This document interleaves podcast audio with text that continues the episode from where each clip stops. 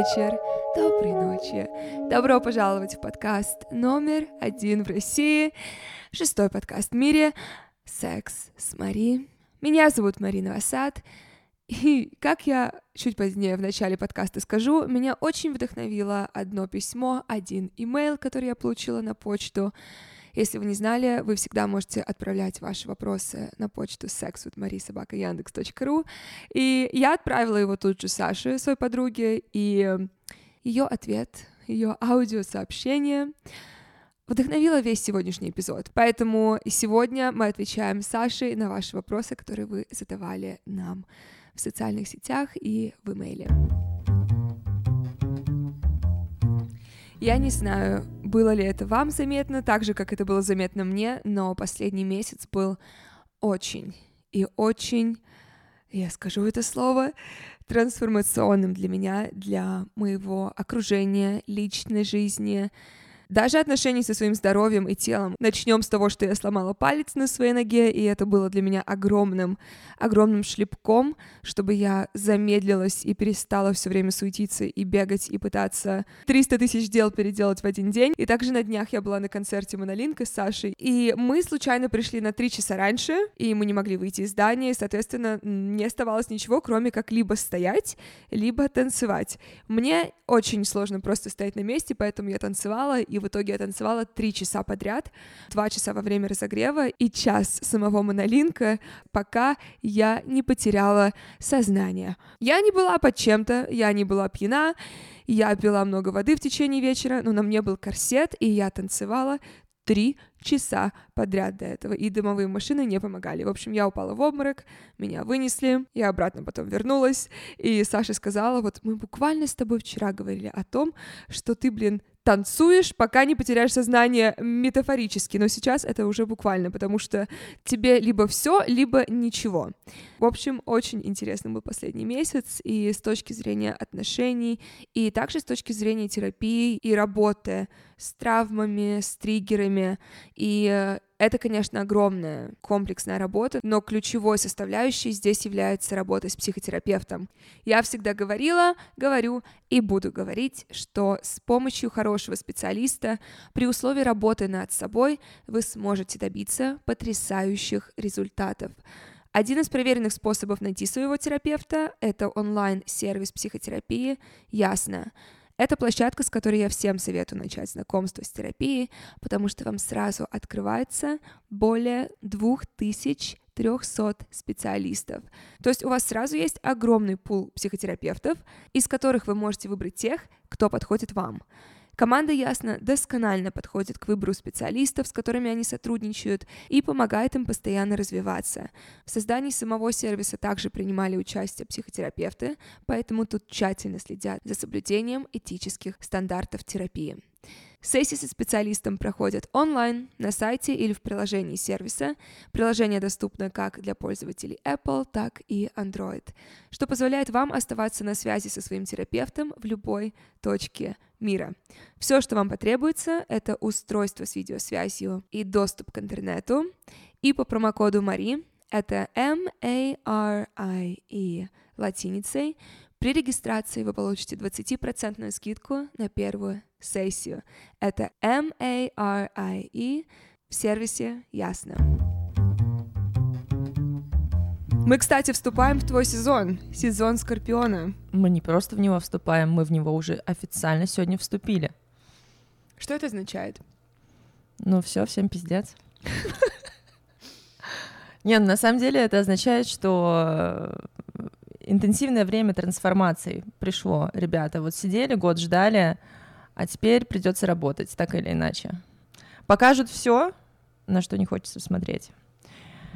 Сломается все, что должно сломаться. И как птица Феникс возродитесь там к праздникам уже в новых себя, в новую или в нового. На днях мне пришел имейл в почту sexwithmarisobakayandex.ru, и этот имейл настолько запал мне в душу, потому что я столько эмоций прожила, прочитав его. И то, как жестко, но с любовью Саша ответила мне в аудиосообщении, что мне стоит ответить этой девушке. Я поняла, что М-м, Саша приходит на подкаст и отвечает на все вопросы, которые задавали нам в Инстаграме. Итак, вопрос. Дорогая Маша, только что прослушала твою историю про айуаску. Во-первых, это первый раз, что я верю твоим приключениям. Остальное для меня из области фантастики, и ты, скорее всего, очень много утрируешь. Но окей, это для публики. А теперь давай по-честному. Мне 38 лет. Я прошла три иммиграции. Просто она так пишет, три, я прошла три иммиграции, как будто я прошла три химиотерапии. Я прошла афганскую войну. Помнишь это видео? Но если я ношу кандибобер на голове, это не значит, что я женщина или балерина. Потом она пишет, я на втором браке, в скобочках, и надеюсь на последнем. Хотелось бы услышать от тебя про первый эксперимент с MDMA. Я уверена, ты пробовала. Если нет, то попробуешь после этого письма. Расскажи мне лично или через подкаст, как у тебя произошло это путешествие. Мне очень интересно. Я считаю, что терапия с MDMA — это следующий этап для людей с ПТСД. Расскажи твое мнение. Спасибо. ПТСД — это посттравматический... Post- Post-traumatic stress disorder. Посттравматическое стрессовое расстройство. Итак, я себя чувствую сейчас учителем с красной ручкой, потому что здесь столько золота. Мое, мое самое любимое, это, конечно, что она не верит ни в одно мое приключение в подкасте, но верит в айуаску. Что иронично, потому что айуаска — это психоделик, по сути. Но тот ответ, который я получила от Саши в аудиоформе, когда я только прислала, пожалуйста, включи это сообщение. Вот за это я тебя люблю. Во-первых, уверенно пишется с одной «Н». В Она написала 38 с двумя. лет а, можно было бы это знать. Во-вторых, терапия MDMA для людей с PTSD уже очень давно применяется терапевтами и докторами, и это вообще совершенно не новая среда, это уже много лет продолжается. И как бы, если хочется копнуть глубже в этот топик, от того, что вы когда-то там один раз в жизни попробовали MDMA, почитайте книжку. Почитайте, вот, например, э, Майкл э, Полн «How to Change Your Mind». Посмотрите документалку на Netflix или еще что-то. Да хуя литература на эту тему, и ну, в 38 лет надо вообще уметь пользоваться интернетом. И я... Подожди, а есть следующее сообщение от меня? Обожаю тебя! Все, можно на это оставить. Видишь, не обманула. А какой он вообще совет спрашивает? Она не спрашивает совет, она спрашивает, а, мне очень интересно, как, расскажи мне лично, как у тебя прошло путешествие с MDMA. Да, в MDMA я бы не сказала, что есть какое-то путешествие. Ну да. Кроме того, как а, хотелось что-то сказать, а, сказать было некуда, но тут есть Мари, можно сказать Мари.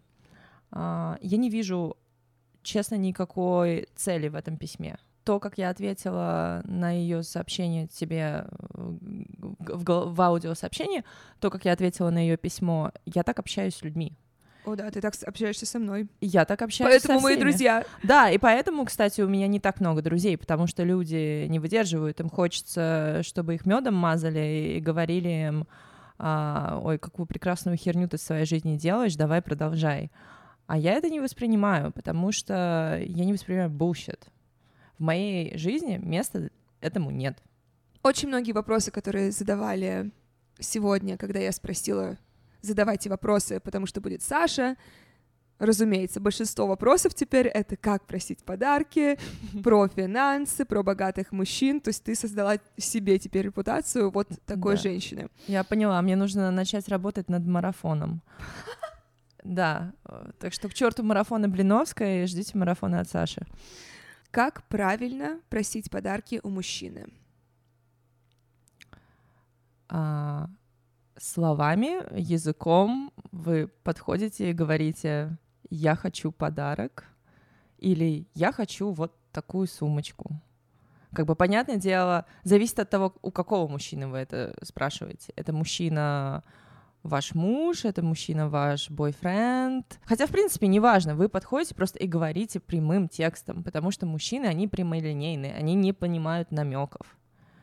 Подходишь и говоришь, дорогой, я хочу сумочку новую. Ну вот, и он вам скажет либо да, либо нет, а дальше уже сами решайте. Если он вам скажет нет, спросите, почему. Может, услышите что-то интересное. Ну, интересно же, как бы, а почему нет?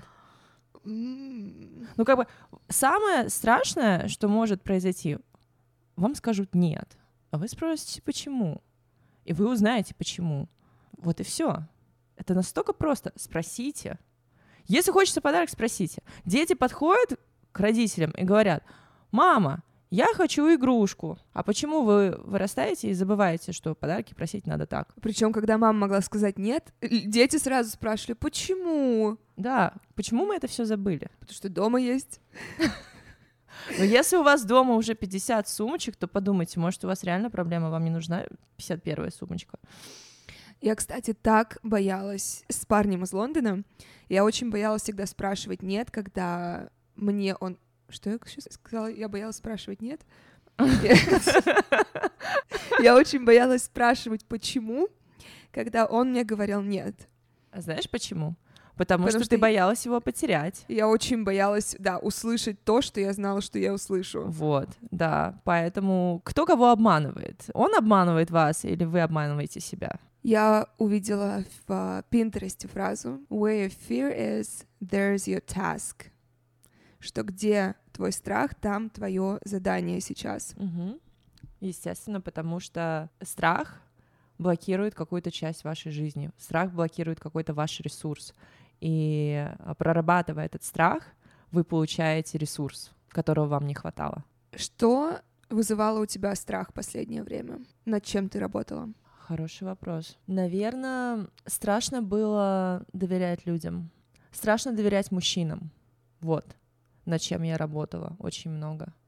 Потому что я, в принципе, никому не доверяю по своей натуре. Скорпионы, они такие, они, мы никому не доверяем, нам занимает очень долгое время, чтобы выстроить открытые доверительные отношения, а особенно, когда ты общаешься с мужчинами, и они тебя обманывают, или они тебя предают, или они не выполняют свои обещания, то рано или поздно ты начинаешь как бы себя защищать от этого. То есть у тебя появляется дополнительное недоверие к людям и в частности к мужчинам. То есть мне было очень-очень тяжело доверять мужчинам.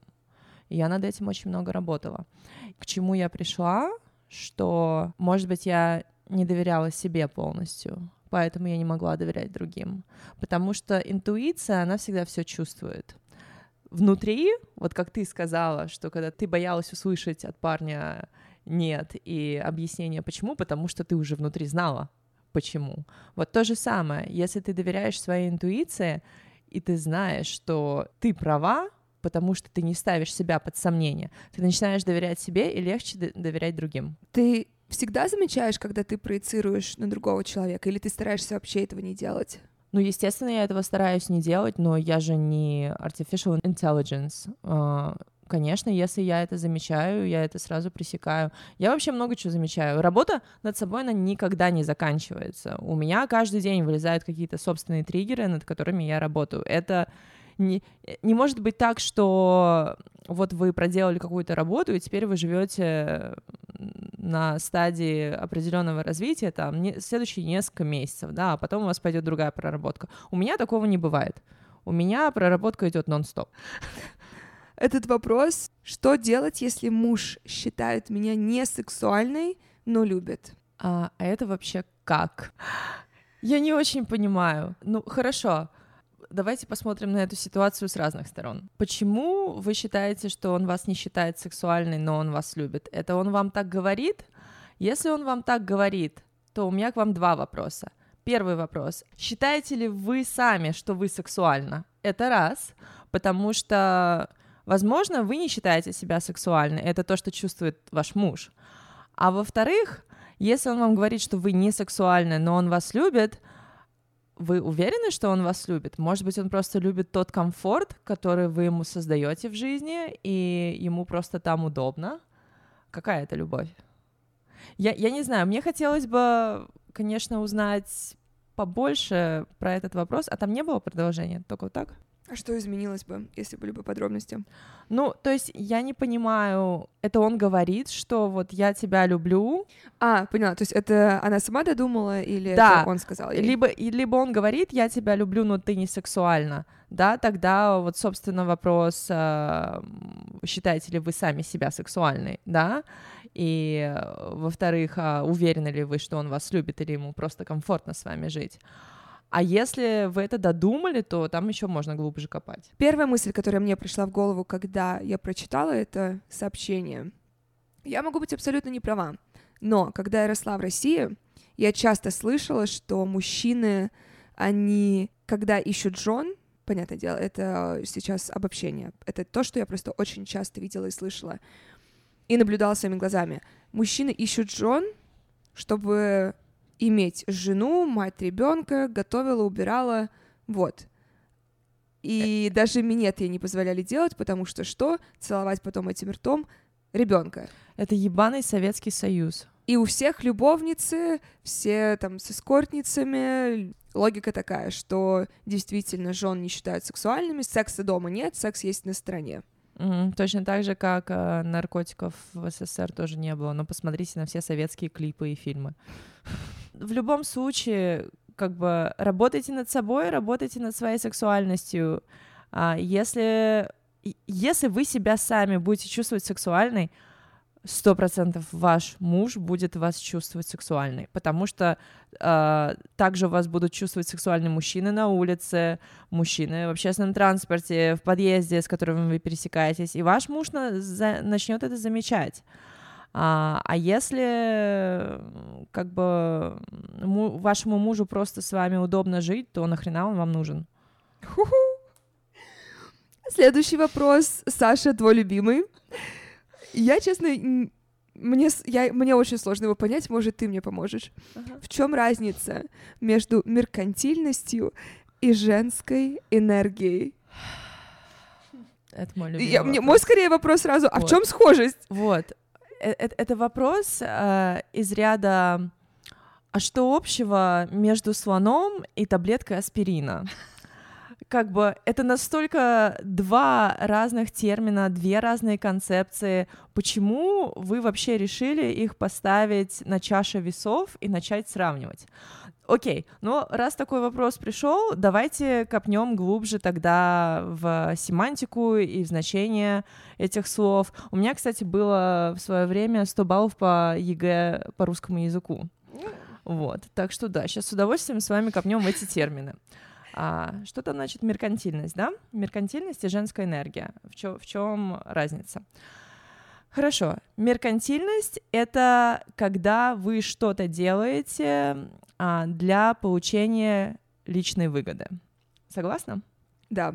И это качество, которое присуще как и мужчинам, так и женщинам. На минуточку, это не является качеством, а, присуще эксклюзивно женскому полу. Да, это раз. Во-вторых, женская энергия — это вообще а, совершенно другая сфера, совершенно другой термин. Что такое женская энергия? Женская энергия, она мягкая, это нахождение в потоке, это притягивание того, что вы хотите, как магнит. То есть я объясню. Разница между мужской и женской энергией заключается в следующем. Мужская энергия, она а, является энергией охотника, энергией действий. То есть мы идем, что-то делаем, берем, инициируем, догоняем, получаем. Вот это вот мужская энергия. Женская энергия, мы сидим на месте, балансируем себя и притягиваем в свою жизнь таким образом все, что мы хотим. Да? То есть каким образом вы вообще хотите сравнить меркантильность как качество, присущее э, человеку, который просто что-то делает для личной выгоды, с женской энергией, мне непонятно. Но, может быть, сейчас вы поняли, что ваш вопрос вообще не имел смысла, но хотя бы вы теперь знаете, что означают эти термины. Финально скажу, что я прекрасно, конечно, понимаю, откуда вообще этот вопрос родился, потому что, опять же, находясь в России и следя даже немного за благосферой в России, женской благосферой в России последние несколько лет, эти два понятия, к сожалению, часто сталкиваются вместе и действительно на чуть ли даже не на одной чаше весов находятся, потому что есть тысячи вот этих тренингов, как получать подарки от мужчин, как выйти замуж за миллионера, как манипулировать мужчинами. Ой, нужно быть вот этой секси-кошечкой, женской энергией. То есть вот поэтому они сливаются. Mm. Богатые мужчины чаще всего встречаются с конвенциально красивыми девушками. А почему вы у меня об этом спрашиваете? Я похожа на богатого мужчину? Я не знаю, с кем встречаются богатые мужчины. Я не думаю, что это как-то связано только с внешностью, но у меня нет э, исследования на эту тему, поэтому я не хочу ничего придумывать. Давайте у мужчин, может, спросим. Ну хорошо, давайте посмотрим, например, э, Марк Цукенберг и его жена. У него не конвенциально красивая жена, а он очень богатый. Вот вам пример того, что явно его привлекает в ней что-то другое. Вообще есть такое выражение, которое мне очень сильно отзывается, про то, что для мужчин, если вы хотите быть успешным, забудьте про всех девушек и сконцентрируйтесь на одной той женщине, которая в вас верит, и именно она поможет вам стать миллионером. При этом я понимаю вопрос опять же, потому что я помню в какое-то время услышала, что почему богатые дети чаще всего очень красивые, потому что был богатый отец, муж, соответственно, мужчина тогда, и он себе выбрал модель. То есть очень часто такие дети, они действительно дети богатого мужчины и модели. Я думаю, что это тоже зависит от мужчины, потому что мужчины бывают разные. Кто-то хочет себе поверхностных отношений, вот таких, где с ним просто будет жить кукла, красивая, а, может быть, не особо одаренная интеллектом, и его это будет устраивать, потому что ему это удобно, а кому-то этого мало. То есть мы не можем обобщать всех богатых мужчин. А, это зависит от конкретного мужчины. Но вот мы вам рассказали про то, какие варианты бывают. Поэтому ваша задача понять, какой вы девушкой хотите быть. Именно. Бом. Что самое желанное или интересное на ваших досках желаний? Сейчас принесу. У меня самое желанное сейчас это Porsche Boxster кабриолет с бежевым интерьером. Саша, давай. Прокатишь? О, да. Мы, знаешь, будем просыпаться с тобой и писать друг другу, идем на кофе, а другая будет отвечать, на какой машине, на твоей или моей. Я надеюсь, что тебе дадут э, парковочное место, которое рядом со мной. А я его сейчас запрошу, я попрошу, чтобы они мне просто Про- приз... да, зарезервировали его. Я даже эм, капкейк принесу, чтобы взятка была. Это не взятка, это называется просто вкусный подарочек. Вкусняшки любят все. Да. Если бы ты бабки принесла, вот это была бы взятка. Все, что можно сожрать, это не взятка. Я смотрю из того, что здесь у меня сейчас есть, мне очень сильно отзывается сектор путешествий, потому что мне кажется, из того, что здесь уже сбылось, путешествия пока не сбылись. И вообще, кстати, по поводу путешествий, я столько лет своей жизни принесла в жертву из-за иммиграции. Я не могла путешествовать, потому что я училась в университете, потом я не могла путешествовать, потому что я очень долго делала грин-карту, потом, когда у меня появилась ремоут работа, и я могла путешествовать, случилась война, и теперь невозможно получить шенген. Короче, путешествие у меня в приоритете. Я была бы очень-очень рада, чтобы вот несколько картинок из зоны путешествий сбылись до конца года. А теперь вопрос, который я тоже думаю, многие задают после того, как мы говорим о подарках и богатых мужчинах и все прочее. А у вас нет ощущения, что стать миллионершей самой гораздо приятней, ведь не нужно идти на хитрости, у тебя есть больше свободы и покоя. В какой момент мы сказали, что мы сами не хотим быть миллионерами? Я не понимаю, как одно мешает другому. То есть, хорошо, если э, я сама буду миллионершей и мой муж будет миллионером, вообще офигенно. Если я не буду миллионершей, но буду продолжать зарабатывать те деньги, что я зарабатываю, а мой, мой мужчина будет миллионером, тоже классно. Как бы я не понимаю, почему у нас все должно быть либо черное, либо белое.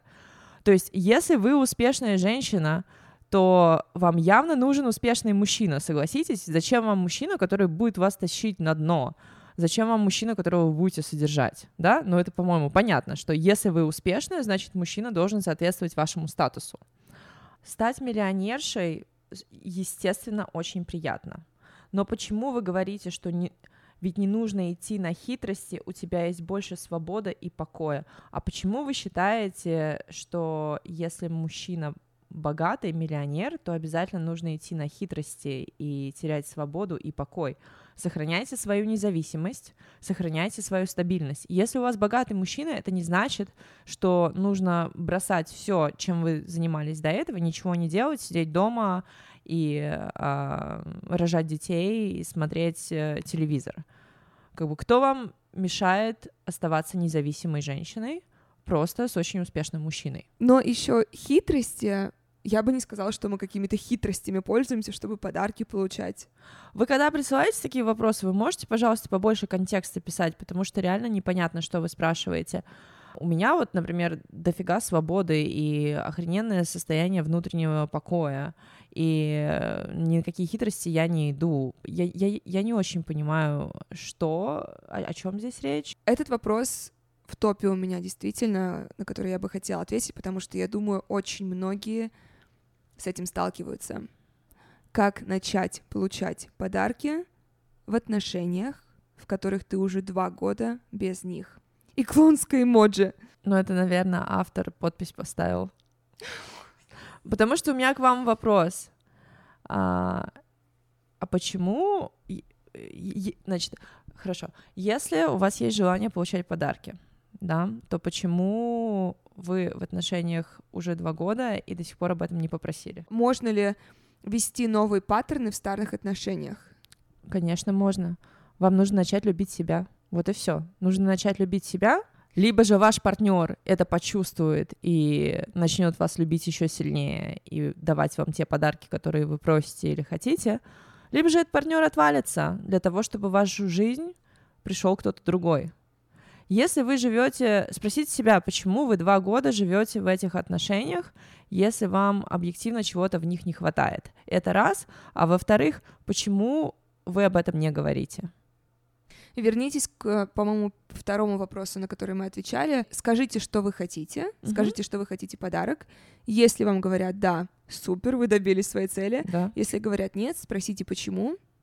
И угу. вот, как сказала Саша, может быть, услышите что-то интересное. Да, может быть, услышите что-то интересное и запомните, что вы не просите слишком много. Возможно, вы просите не у того мужчины. Что не было никакого вопроса ни про бабки, ни про мужиков. Я не знаю, со мной только об этом люди хотят разговаривать теперь. Вот такую я репутацию создала себе.